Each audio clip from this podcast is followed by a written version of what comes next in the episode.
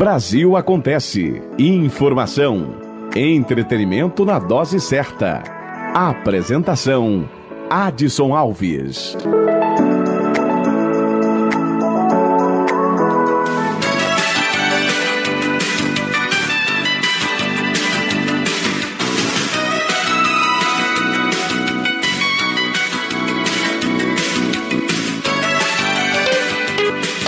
A partir de agora está no ar Brasil Acontece com os principais destaques do dia.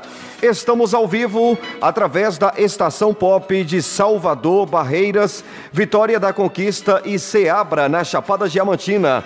Emissoras do grupo Pop Web de Rádio, transmitindo via internet 24 horas com o melhor da informação para você. O nosso site, o site que te mantém bem informado, é o estaçãopopnews.com.br. Acesse. No final, vira podcast, vá no seu agregador, busque Estação Pop News e lá tem todos os nossos podcasts.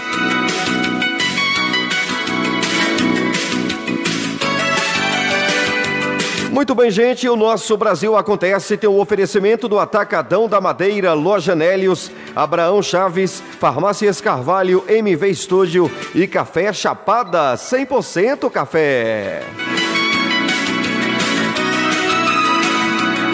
Para começar, o nosso Brasil acontece como sempre. Eu vou para a região da Chapada Diamantina, vou falar com Luciano Santos da Estação Pop Seabra e saber as notícias da região da Chapada, na Bahia.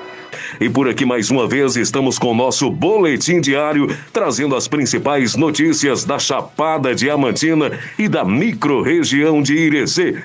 No nosso boletim de hoje, nós estaremos falando sobre a Covid-19 e também tem notícia relacionada à economia. E essa, então, será a primeira matéria que nós estaremos apresentando no boletim. Essa diz o seguinte: Banco Central anuncia cédula de 200 reais que deve começar a circular no final do mês de agosto. Então, a CMN, que é o Conselho Monetário Nacional, aprovou ontem, quarta-feira, dia 29, a nova cédula no valor de 200 reais. O personagem da nota será o Lobo Guará. Equipes do Banco Central apresentaram mais detalhes dessa cédula. O lançamento está previsto para o final de agosto, onde serão distribuídas inicialmente 450 milhões de unidades, o que corresponde ao valor de 90 bilhões. Então, até a atualização da matéria, o banco ainda não havia divulgado as imagens dessa cédula no valor de 200 reais que começa a circular em todo o território nacional agora no final do mês de agosto. Impressa na nota então Lobo Guará. Novidade para esse próximo mês, hein? Tem mais notícias no nosso boletim de hoje. Vamos trazer agora informações relacionadas à Covid-19. Vamos para o município de Irecê que registra 20 casos positivos e o total chega a 450. Então, na terça-feira, dia 28, a prefeitura lá do município de Irecê informou o resultado de mais 89 pessoas que foram testadas, ou seja, através do teste rápido.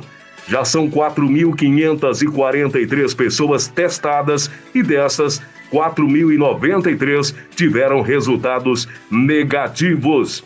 Então, os novos casos da doença têm contaminado pessoas aí com idade né, que varia é, até 64 anos, de 10 meses, de 10 meses de vida até os 64 anos. Então, no município de Irecê, tem pessoas com a Covid-19 com 10 meses de nascido, crianças de 10 anos, temos mulheres de 19, de 25, 35, 34, de todas as idades. Então, é, esse é mais um sinal de que a Covid-19 não tem preferência por idade, por classe social.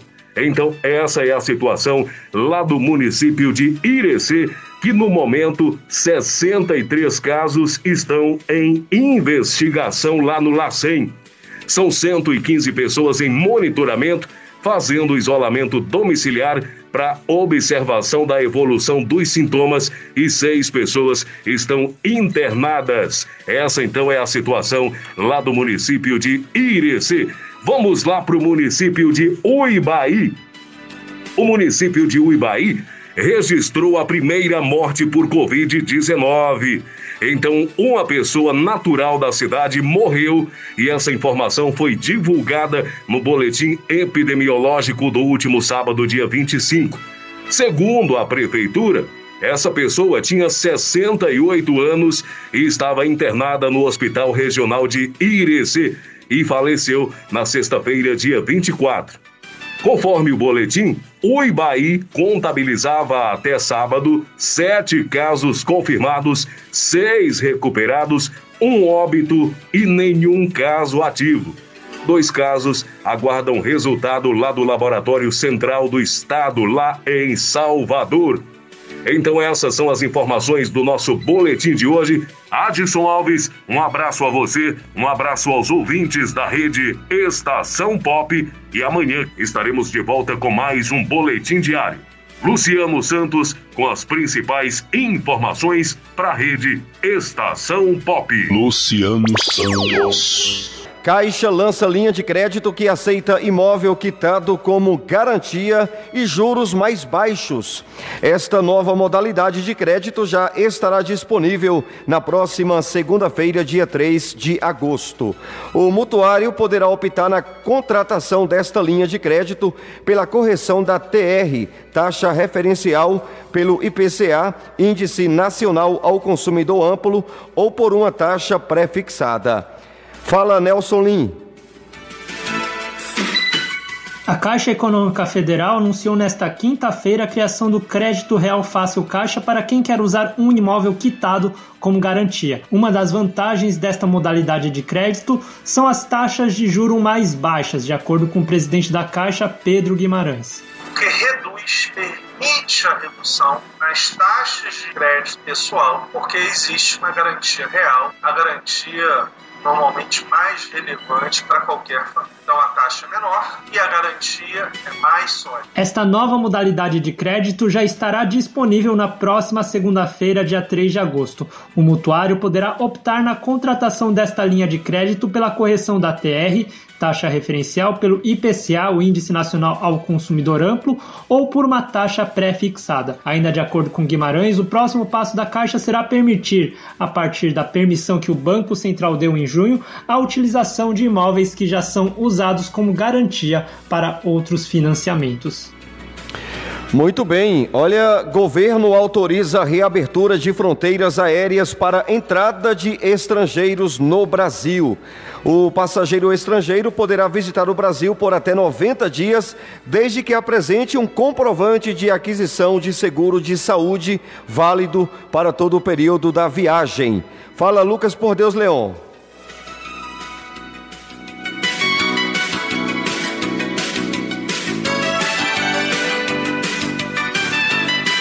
Bom, agora, agora sim, Lucas por Deus Leão.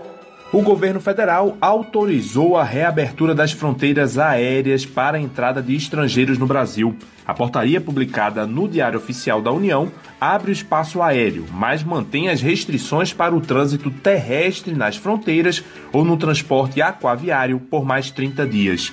O passageiro estrangeiro poderá visitar o Brasil por até 90 dias, desde que apresente um comprovante de aquisição de seguro de saúde válido para todo o período da viagem. A portaria, contudo, mantém a proibição de voos internacionais para alguns aeroportos, os dos estados do Mato Grosso do Sul, Paraíba, Rondônia, Rio Grande do Sul e Tocantins.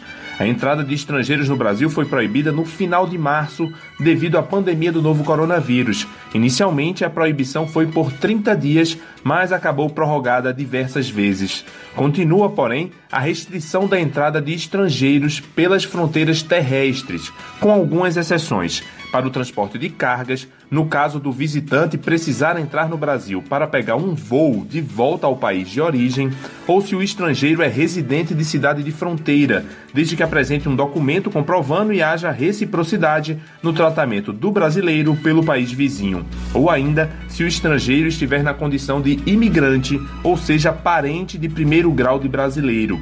A portaria, contudo, proíbe a entrada de imigrantes ou parentes de brasileiros por via terrestre que venham da Venezuela. Brasil acontece show da notícia. Estação Pop News, a rádio, a rede da notícia. O nosso site estaçãopopnews.com.br. Acesse e fique por dentro de tudo. Brasil bate recorde de novos casos de mortes pelo coronavírus em 24 horas. Fala Vitor Ribeiro.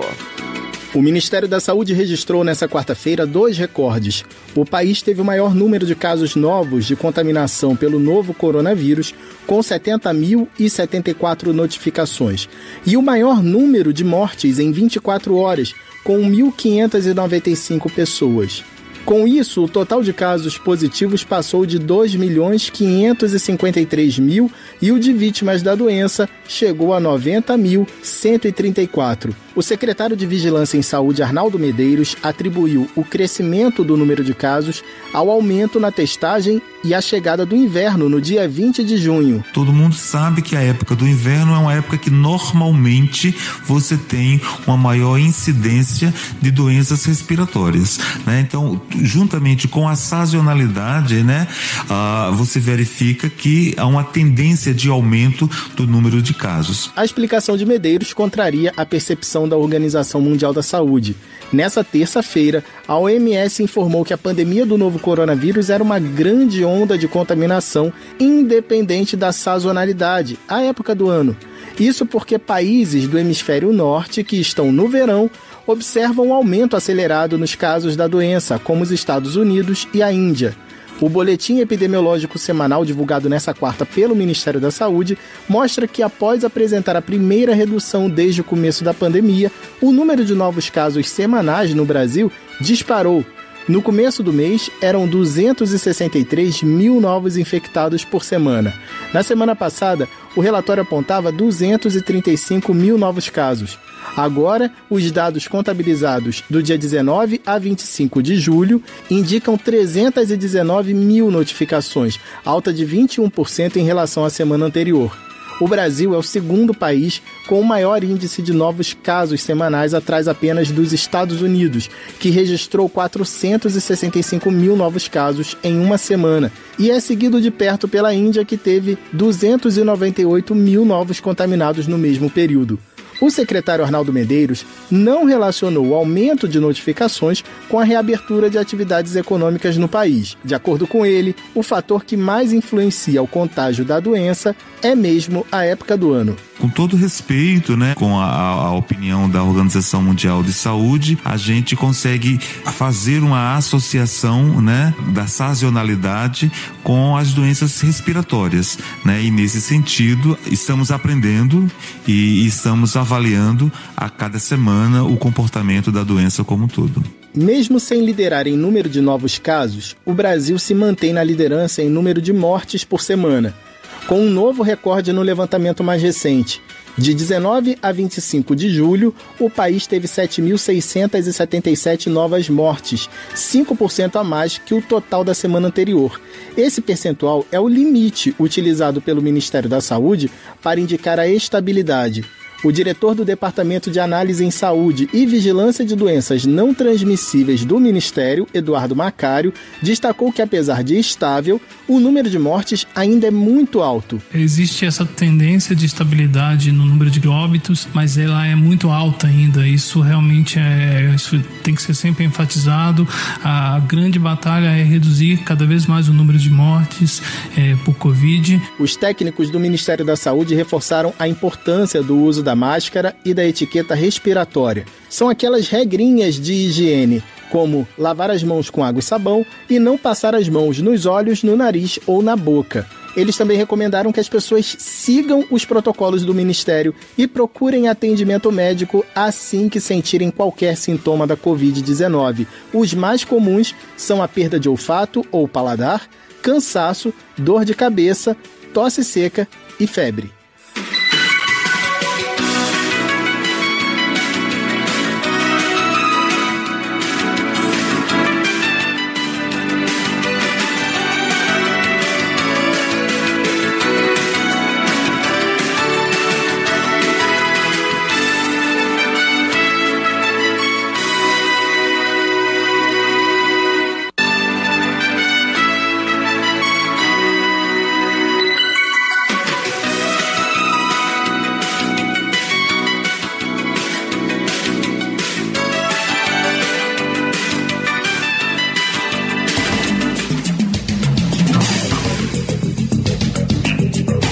Estação Pop News. Departamento Comercial 759 9902 1190. Nosso WhatsApp é o 759 9976 7840. Rede Estação Pop News.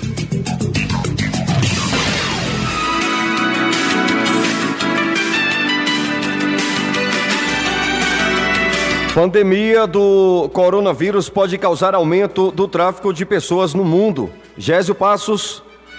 A pandemia do novo coronavírus, que levou ao fechamento de fronteiras e à queda global do emprego, pode causar também o um aumento do tráfico de pessoas no mundo. A informação é do Escritório das Nações Unidas sobre Drogas e Crime. Dados da ONU indicam que o tráfico de pessoas movimenta mais de 30 bilhões de dólares e envolve mais de 2 milhões de pessoas no mundo, principalmente para exploração sexual e trabalhos forçados. Segundo o Ministério da Justiça, entre 2018 e 2019, 184 brasileiros foram levados do país devido ao tráfico de pessoas, sendo 30 crianças e adolescentes. A procuradora do trabalho, Andréa Gondim, explica que o tráfico de pessoas é uma grave violação aos direitos humanos. O tráfico de pessoas ele é uma grave violação que está prevista no Protocolo de Palermo e além de estar tipificado como crime no artigo 149A do Código Penal. Neste, neste artigo a gente prevê a ocorrência do transporte, da transferência, do alojamento ou acolhimento, então quer dizer, até acolher uma pessoa é, que foi transferida através do uso da fraude, da força, da ameaça e de outras formas de coação, incluindo, além da coação física, a moral e a coação psicológica. 30 de julho é o Dia Mundial de Enfrentamento ao Tráfico de Pessoas. E para reforçar a prevenção a esse tipo de crime, o Ministério Público do Trabalho e a Infraero assinaram nesta quarta-feira um acordo de cooperação técnica para ações de combate ao tráfico de pessoas e ao trabalho escravo em aeroportos. Uma imigrante boliviana de 38 anos que, para não expor sua identidade, chamaremos nesta matéria de Maria, conta como foi enganada para vir de seu país a São Paulo para trabalhar nas oficinas de costura de forma forçada. Quando ofereceram trabalho a ele pagar 200 dólares? Quando ofereceram trabalho para o meu ex-marido, prometeram pagar 200 dólares, com lugar para morar e com comida. Só tinha que cumprir o horário de trabalho. Essa era a promessa. Então viemos. Mas quando chegamos aqui era outra coisa. Ninguém podia sair, éramos maltratados, a comida era muito ruim e só pagavam 15 centavos por peça de roupa. Não podíamos sair. centavos que pagavam a gente por peça. Não podíamos sair. Maria ficou dois anos explorada no país, sofrendo ainda violência de seu ex-marido. Ela conseguiu fugir em 2015 e hoje conta com a ajuda de instituições de apoio ao imigrante para criar seus filhos. O acordo entre o MPT e a Infraero tem como meta capacitar funcionários dos aeroportos e conscientizar usuários e passageiros. A iniciativa faz parte do projeto Liberdade no Ar, que veicula conteúdos relacionados ao tráfico de pessoas nas telas de avisos dos voos. A procuradora Andréa Gundim, que coordena o projeto, afirma que, devido à recessão global pela pandemia, o tráfico de pessoas tende a aumentar. Como a pandemia será seguida por uma recessão global que empurrará milhões de pessoas para o desemprego, isso as faz vítimas fácil de promessas encantadoras, sedutoras de emprego, falsas promessas que normalmente oferecem um salário bem superior ao que você receberia no seu local de origem. Então, as pessoas que estão nessa situação de desalento ou que foram empurradas de forma inesperada para o desemprego, elas correm o risco de serem mais facilmente seduzidas. A boliviana Maria fala da importância de se fazer denúncias e procurar ajuda em caso de exploração em um país estrangeiro. Somos seres humanos e sempre Somos seres humanos e sempre teremos direitos, não importa o país onde nós estivermos. E não devemos nos calar. Muitas vezes nos metem medo para não podermos falar, mas quando nos calamos, estamos facilitando para que essas pessoas sigam machucando outras pessoas. Então é melhor falar. Entre 2014 até julho deste ano, o Ministério Público do Trabalho registrou quase 1.500 denúncias de aliciamento e tráfico de trabalhadores. As denúncias de trabalho escravo e de tráfico de pessoas podem ser feitas pelo Disque 100 ou Disque 180 do Ministério dos Direitos Humanos e também no site mpt.mp.br.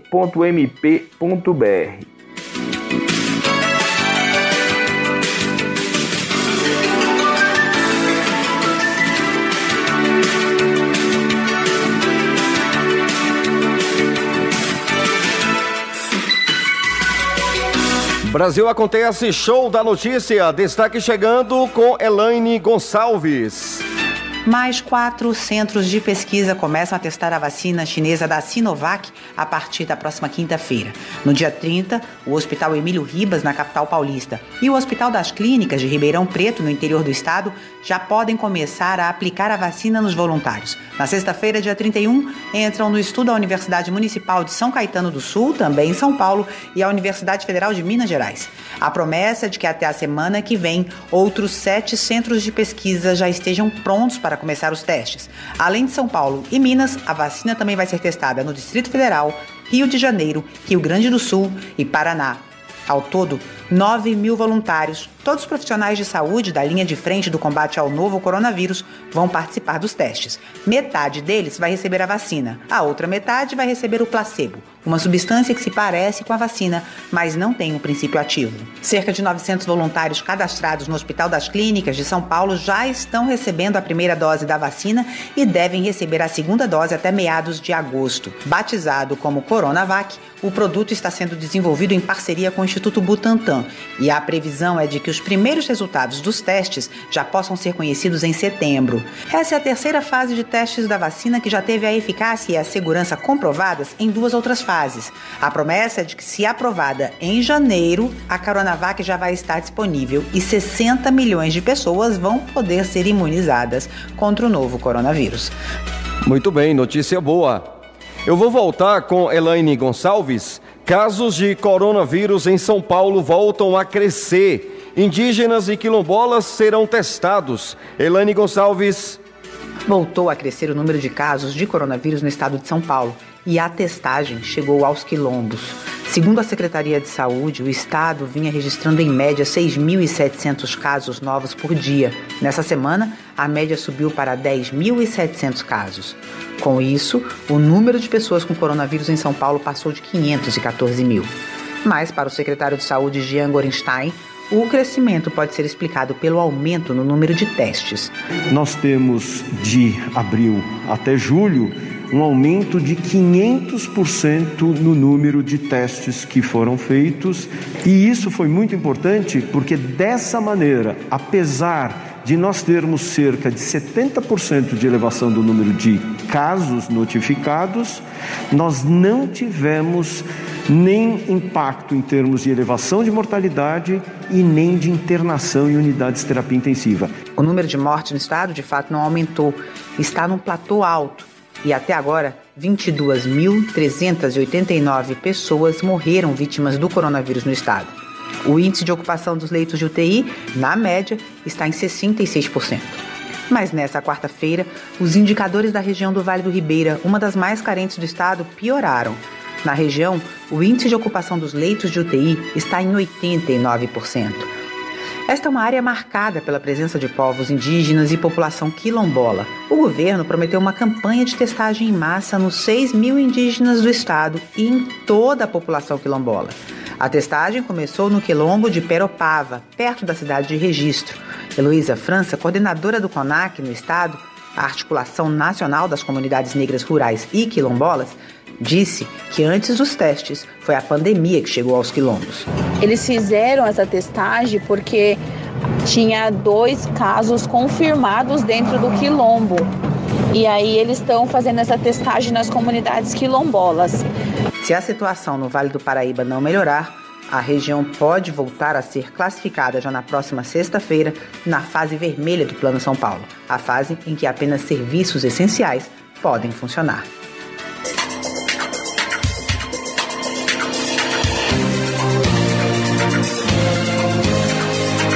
Baixe o aplicativo Estação Pop News e fique por dentro de tudo que acontece no mundo. Estação Pop News.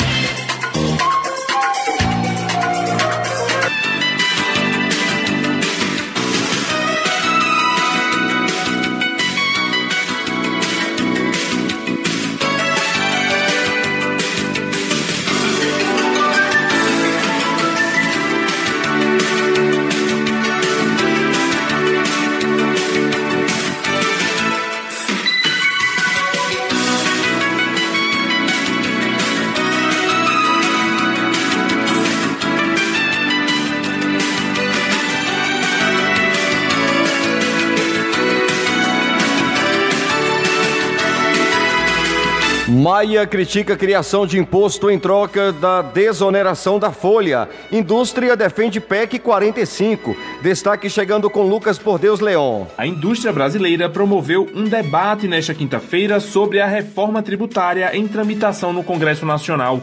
Participou do encontro o presidente da Câmara, deputado Rodrigo Maia, que se posicionou contrário à criação de um novo imposto em troca de uma desoneração da folha de pagamento, tributo que incide sobre os salários. Vamos desonerar a folha, mas vamos criar um imposto novo. Nós desoneramos a folha no governo Dilma, não gerou um emprego no Brasil. Essa é um dado da realidade, está nos números.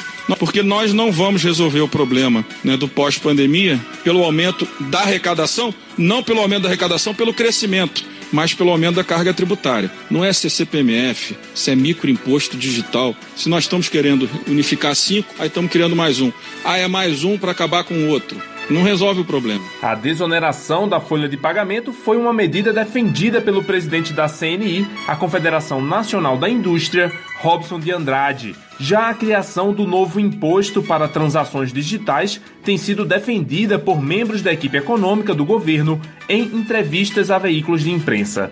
Também participou do debate o vice-presidente da Fiesp, a Federação das Indústrias do Estado de São Paulo, José Ricardo Roriz. O empresário defendeu a aprovação da PEC 45, a proposta de emenda à Constituição que unifica cinco tributos em um só. O representante da Fiesp considera que é preciso reduzir o risco Brasil, indicador que mede as dificuldades de se investir no país. O governo tem dito que não tem capacidade de fazer investimento, espera que esse investimento venha do setor privado. Como é que o setor privado vai investir é, numa situação que nós temos um custo de 1,5 bilhão maior do que da média é, da OCDE. A OCDE, citada pelo empresário, é o grupo de cooperação econômica com mais de 30 países e que o Brasil tenta fazer parte. O relator da reforma tributária no Congresso, o deputado Agnaldo Ribeiro, do PP paraibano, disse que a ideia é manter a atual carga tributária, alterando a forma como são cobrados os impostos. Como é que se resolve isso? Com redistribuição de carga para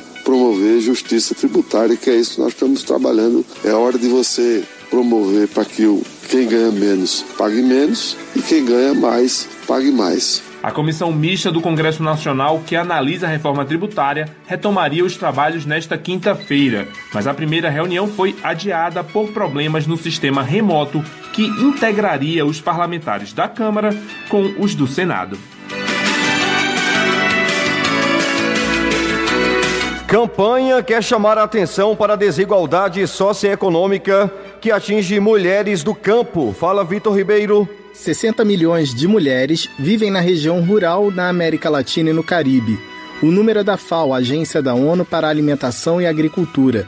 Aqui no Brasil, o IBGE aponta que das pouco mais de 5 milhões de propriedades rurais, cerca de 1 milhão estão sob responsabilidade de mulheres, mas elas ainda enfrentam muitos obstáculos, como destacou a ministra da Agricultura, Tereza Cristina. Mulheres têm menos acesso a crédito, elas têm menos acesso à tecnologia, têm menos acesso à mecanização nas suas propriedades, à assistência técnica, a recursos produtivos e também ao cooperativismo, que é onde eu acho que nós podemos impulsionar e melhorar a vida dessas mulheres.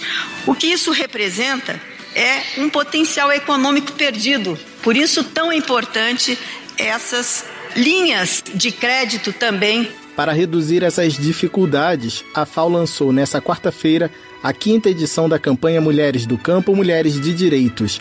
É uma iniciativa conjunta com diversos países, entre eles o Brasil, que começou em 2015. A proposta da campanha é dar visibilidade às mulheres rurais, indígenas e afrodescendentes. Isso porque elas vivem e trabalham em um contexto de desigualdades estruturais e desafios sociais, econômicos e ambientais. Apesar do avanço na agricultura, a pandemia do novo coronavírus afetou demais os outros setores rurais em que as mulheres têm participação relevante, entre eles a prestação de serviços, o comércio, o artesanato e o turismo. O representante da FAO no Brasil, Rafael Savala, destacou que elas também sofrem violência no campo. Em 2017, quase 3 mil mulheres foram vítimas de feminicídio em 23 países da região. Esses dados serão ainda mais desafiadores em um contexto de Covid-19. Além disso, muitas mulheres rurais latino-americanas ainda sofrem os impactos das limitações para acessar recursos produtivos como terra, água, insumos agrícolas, financiamento e treinamento, além de várias barreiras para colocar seus produtos no mercado. A FAO e as outras cinco agências das Nações Unidas estão finalizando um projeto para fortalecer as atividades rurais não agrícolas. E o foco será exatamente nas mulheres dedicadas a serviços de comércio, artesanato e turismo. O lançamento da campanha foi no Palácio do Planalto. O presidente Jair Bolsonaro participou da cerimônia, mas não discursou. Confiança do setor de serviços mantém trajetória de recuperação em julho. Destaque chegando com Cristiane Ribeiro. Após três altas consecutivas, o índice de confiança de serviços medido pela Fundação Getúlio Vargas conseguiu recompor cerca de 62% das perdas acumuladas nos primeiros quatro meses deste ano. De acordo com os dados divulgados nesta quinta-feira pela Fundação, em julho, o índice avançou 7,3 pontos e ficou com 79 pontos. 12 dos 13 segmentos pesquisados tiveram variação positiva. A exceção foi o segmento de serviços de manutenção. Tanto as avaliações sobre o momento atual quanto as expectativas em relação aos próximos meses melhoraram em julho, inclusive em proporções similares. O índice de situação atual recuperou nos últimos três meses 45% da queda registrada no bimestre março-abril. O índice de expectativas, mesmo acumulando crescimento entre os meses de maio e julho, segue abaixo de fevereiro, antes do início da pandemia. O economista da FGV, Rodolfo Tobler, afirma que a confiança de serviços mantém em julho a trajetória de recuperação após atingir o fundo do poço em abril, mas que é preciso cautela, porque ainda há um caminho considerável para voltar ao ritmo anterior à pandemia. Para os próximos meses, a expectativa é que continue essa recuperação gradual, sujeita a alguma volatilidade, mas numa tendência positiva e ainda sem poder esperar uma recuperação muito forte no curto prazo, principalmente porque os consumidores estão muito cautelosos e também ainda existe uma incerteza muito grande, seja na questão da saúde, se haverá uma segunda onda, se essa onda atual vai demorar muito, ou seja, no controle da doença, seja também uma incerteza na questão econômica, realmente no ritmo de recuperação da atividade econômica.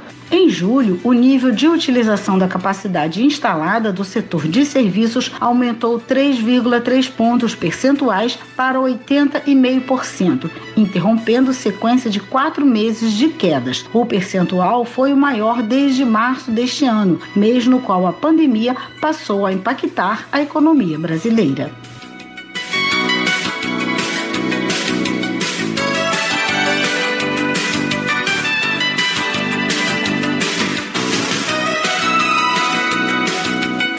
Brasil Acontece. Pop News. A notícia em primeiro lugar. Ponto final. Polícia Federal investiga pagamento de propinas no setor de transportes do Rio. Os mandados expedidos pela Sétima Vara Federal Criminal foram cumpridos na capital e na cidade de Paraíba do Sul, no interior do estado. O destaque chegando com Raquel Júnior. A Polícia Federal cumpriu nesta quinta-feira três mandados de busca e apreensão no estado do Rio de Janeiro em um desdobramento da Operação Ponto Final, que investiga um esquema de pagamento de propinas de empresários do setor de transportes a agentes públicos. Os mandados expedidos pela Sétima Vara Federal Criminal foram cumpridos na capital e na cidade de Paraíba do Sul, no interior do estado. Segundo a Polícia Federal, um dos investigados continuava mantendo valores em uma conta bancária na Holanda. O dinheiro teria sido obtido por meio de recebimento de propina entre 2010 e 2016. A Operação Ponto Final, desencadeada em 2017 pela Força Tarefa da Lava Jato, no Rio, prendeu 12 pessoas, entre elas o empresário Jacó Barata Filho, o ex-presidente da Federação dos Transportes, a FETransport, Lelis Teixeira, e o ex-presidente do Departamento de Transportes Rodoviários do Estado, o Detro, Rogério Onofre. De acordo com o Ministério Público Federal, os pagamentos de propina feitos pelos empresários ultrapassaram 250 milhões de reais. Obrigado, Raquel Júnior. Brasil acontece show da notícia. Oferecimento Atacadão da Madeira, Loja Nélios, Abraão Chaves, Farmácias Carvalho, MV Estúdio e Café Chapada. Ao vivo através da Estação Pop de Salvador, Barreiras, Seabra na Chapada Diamantina e também Estação Pop em Vitória da Conquista. Emissoras do Grupo Pop Web de Rádio, transmitindo 24 horas via internet para todo o Brasil. A notícia sempre em primeiro lugar. Memória.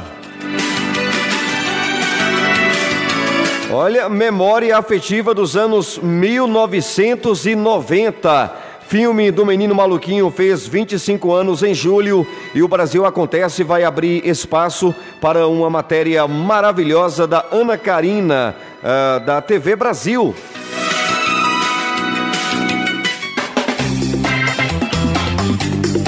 Ele é travesso, faz mágicas com um paletó azul e uma panela na cabeça. Esse é o menino maluquinho. Assim como no livro homônimo do cartunista Ziraldo de 1980, o filme conta a história de um garoto esperto de classe média que adora brincar e pregar peças nos amigos. Tudo muda quando seus pais se separam e o vovô do garoto o leva com a sua turminha para divertidas férias no interior de Minas Gerais. O Menino Maluquinho foi concebido por Ziraldo para ser uma expressão da infância que não existe mais. Aquela das brincadeiras de rua, da imaginação desenfreada, dos passeios no interior. Em 94, nas mãos do diretor Elvésio Raton, o menino e sua turma ganharam vida nas telas, conquistando um público de 600 mil espectadores. Para filmar o Menino Maluquinho, nós tivemos que enfrentar desafios muito grandes, porque tivemos filmagens com balão, com ultraleve, mas a cena mais difícil de ser filmada foi a da mangueira, quando o cachorro persegue os meninos. Nós começamos com uma mangueira em Tiradentes, no interior de Minas, e fomos terminar numa mangueira em Jacarepaguá, Foram três mangueiras, além dessas outras duas, uma em São João del Rei, e foram seis cachorros. Eu acho que essa foi a cena mais maluquinha do filme, viu? A que nos deu mais trabalho de filmar. Além do livro, o filme marcou a infância de muita gente, como no caso da psicóloga Ana Paula de Aquino. Esse filme me marcou porque ele fala da nossa cultura, das nossas brincadeiras, das vivências na rua, férias na fazenda. Fala também de como a gente vê família, como a gente entende a família. E eu acho que ele fica como um registro histórico, né, de um tempo. E como eu lembro da emoção que eu senti quando eu assisti esse filme no cinema é, há muito tempo. E eu vi retratada ali né, a minha própria infância. E eu acho que a infância de tantos brasileiros. Após 25 anos da sua estreia, o filme O Menino Maluquinho, que continua atual, bateu a casa de milhões de espectadores nos canais de streaming, DVDs e exibições na TV. E o que mais atrai é o tema: uma infância lúdica e feliz, como destaca Elvésio Raton. Já são 25 anos do lançamento do filme O Menino Maluquinho e a impressão que eu tenho é que esse filme nunca saiu de cartaz. Ele nunca parou de ser visto. E eu fico me perguntando qual é o encanto, qual é a magia que esse filme tem, que faz ele atravessar o tempo, atravessar tantas gerações, não é? E está ligado, é claro, a esse personagem genial que, que o Ziraldo criou e que cuja ideia central é de que o menino maluquinho cresceu e se tornou um adulto legal porque ele teve uma infância feliz. E o filme mostra uma infância feliz, uma infância que poderia acontecer em qualquer época, em qualquer tempo.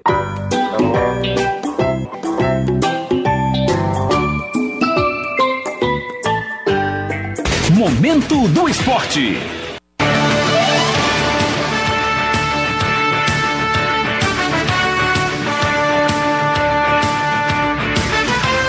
Com direito a duas trilhas ao mesmo tempo. Que loucura na mesa de som. Futebol, confira os jogos de hoje. Momento do Esporte.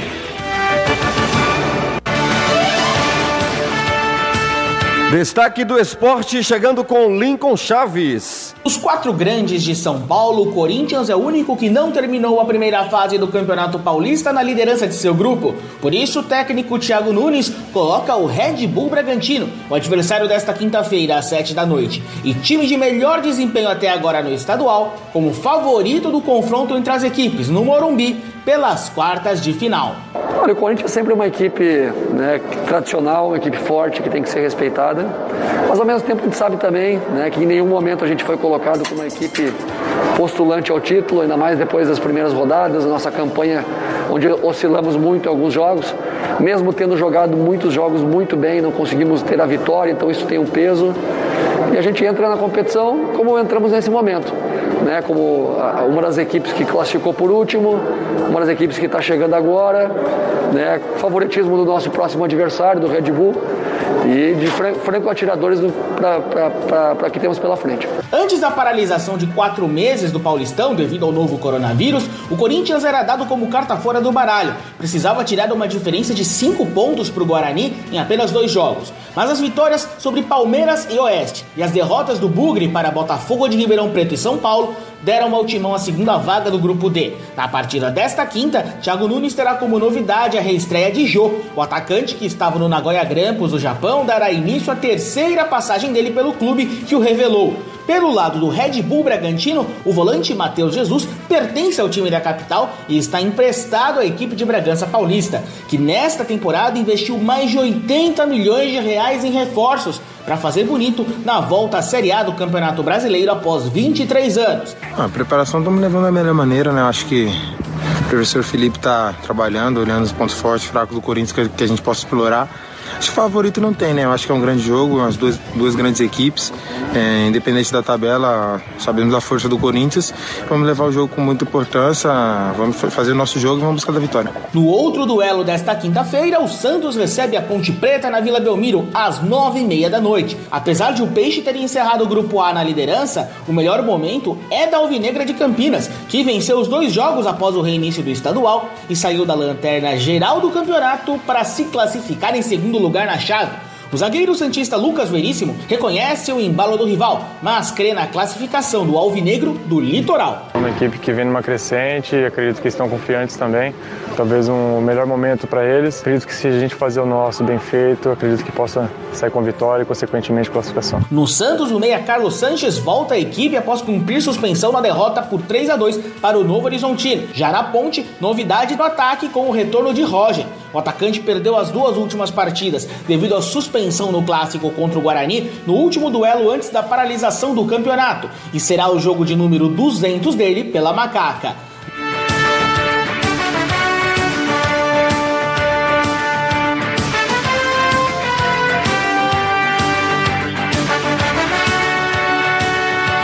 Momento do Esporte.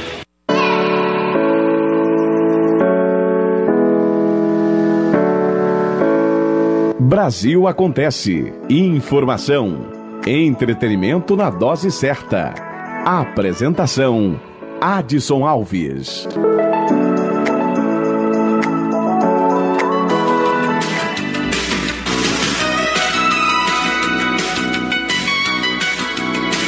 Muito bem, gente, por hoje é só. Outras notícias no site estaçãopopnews.com.br. Também a todo momento no nosso plantão, plantão da rede Estação Pop. Fique ligado, a rede da notícia.